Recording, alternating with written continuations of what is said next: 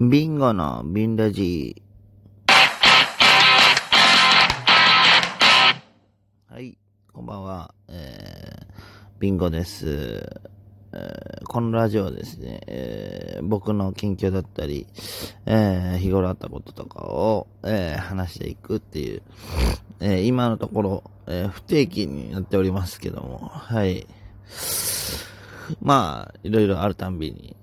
あの、上げていこうかなとは思ってます。まあ、こうやってなんか今ね、あの、アプリを使って、いろいろ、こう、残せたりとか、会話ができたりとかするんで、すごい、あの、ありがたいと思うし、便利だなと思います。あのそうね。まあ昔、昔というか、それこそ、まあ、いい年なんであれですけど、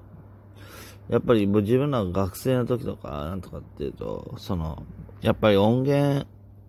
とか、なんかこう、いろんなものを残すっていう、形に残すっていうのが、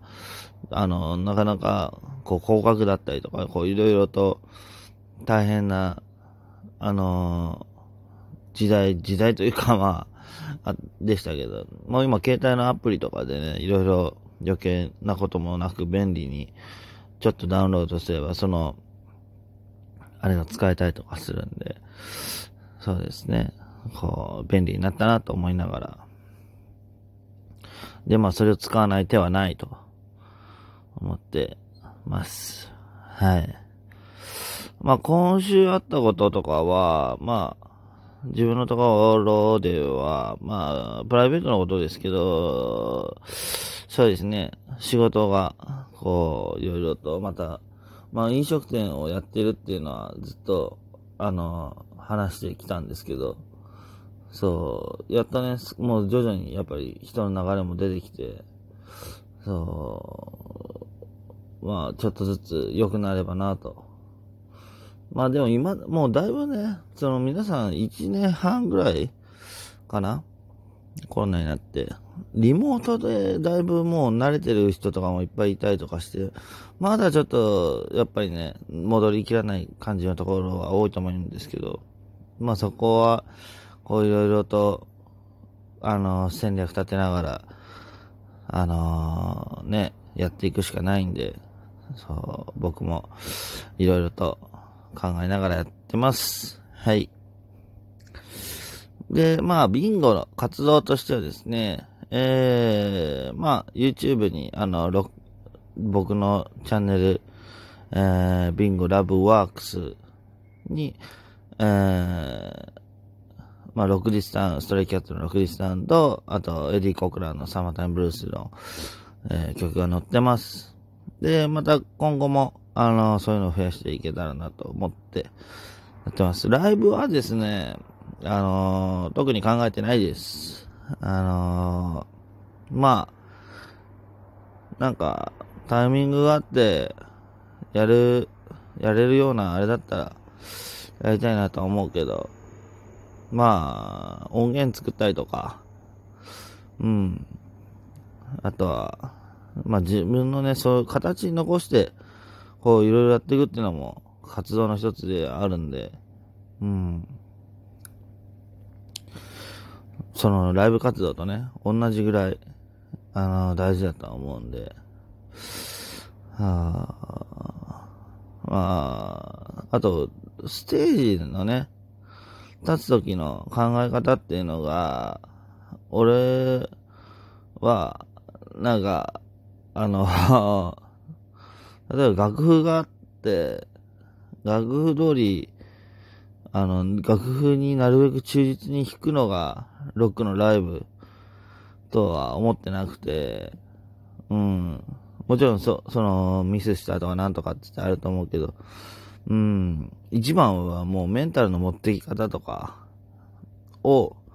あのーステージで、あのー自分がいろんな形で表現できる。で、みんなに伝えれるっていうのが、あのーステージで一番大事なことだと思ってるので、うん。まあね、そのためにも、こういろいろと音源だとか練習だとかしながら、まあ、ステージに立つタイミングがもしあれば そういう伝わるライブをできればいいだけだから、と、気楽に考えているので、はい。まあもちろんね、人前で緊張するとかなんとかっていうのは、あの、もちろん僕もあるし、こう、上がりすぎちゃったりとか下がりすぎちゃったりとかして、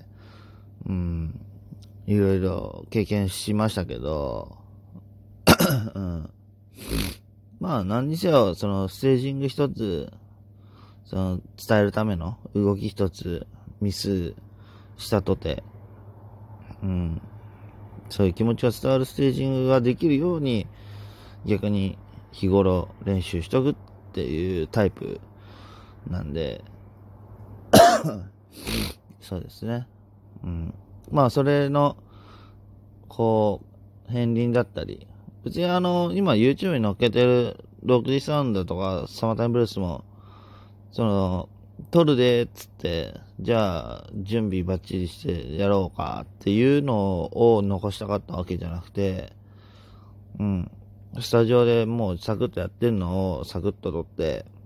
編集しただけなんで、うん。まあ、それでああいう仕上がりっていうのもあるけど、うん、メンタル的にはなんか、うん、一番形に残しておくべきメンタルであ、できたかなと。その楽しみながらみんなでやってるのが、うん、いいかなと思いました。はい。で、このシリーズなんですけど、うん。まあなんかちょっとずついろいろやってってます。で、曲も別になんか、そういう縛りとかじゃなくて、別にあの、日本の曲でもそうだし、いろんなのを、うん、やっていけたらなと思ってます。改めて、あのー、ぜひ見ていただけたらなと思います。うん。それが、そこにいるのが僕だと、あのー、わかるような、あの、映像にはなってると思うので、うん。ですね。うん。あとはまあ、そうですね。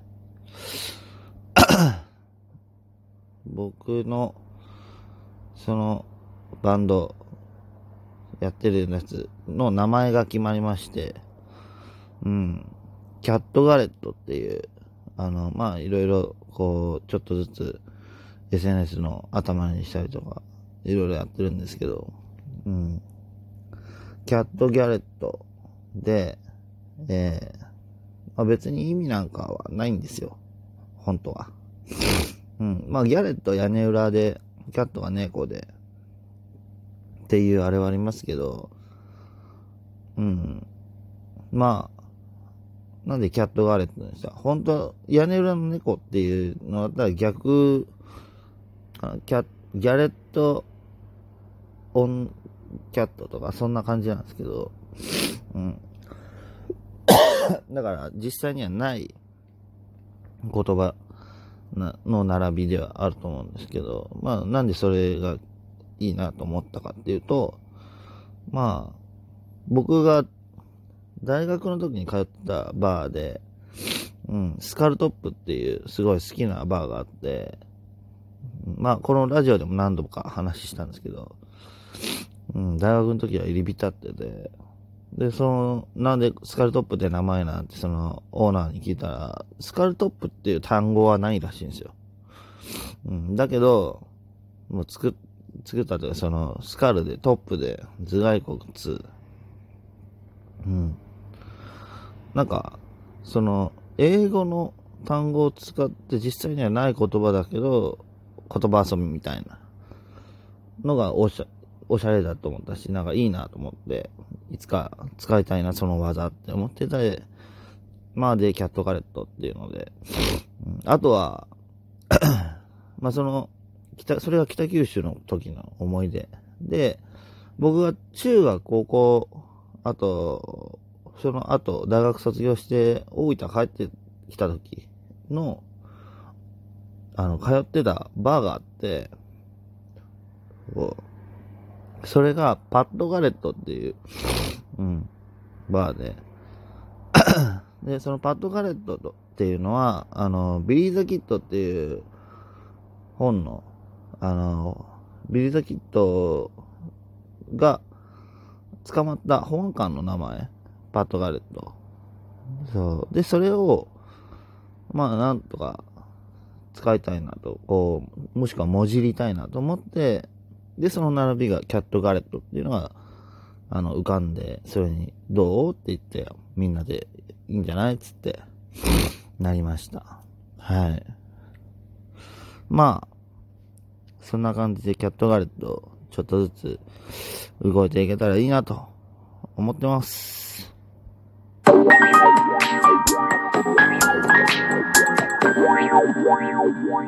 はい。えー、今日は、その、YouTube のメンバーの、えー、と決めたバンド名の、あの、お話でした。はい。で、まあ来週とか、再来週はメンバーの話少しできたらなと思ってます。えー、また、活動あったら、あの、いろいろ言っていくんで、